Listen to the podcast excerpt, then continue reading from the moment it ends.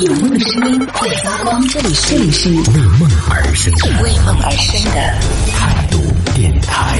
态度电台。二零二零年，这是一个特别的时间坐标。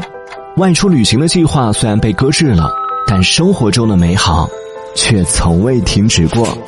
老张每个月要还六千多的房贷，压力确实不小。但一想到明年就能够住进新房子，还是充满了斗志。我要一豆包每天早出晚归，加班的时间越来越长，睡眠时间被无限压缩。但只要一想到刚出生的女儿在睡梦中咂巴嘴的呆萌样，所有的辛劳和疲惫都能被治愈。我的宝贝，宝贝，给你一点点甜。艾米和相恋了六年的男朋友分手了，在经过大半个月的闭关疗伤后，她剪短了前任最爱的长发，开了一间工作室，重拾起了大学时的设计梦。分手快和对的相逢。这一年，我们每个人都在用心的书写着自己的故事。当日历翻到最后一页时，是时候该为辛苦了一年的自己做一份年终报告了。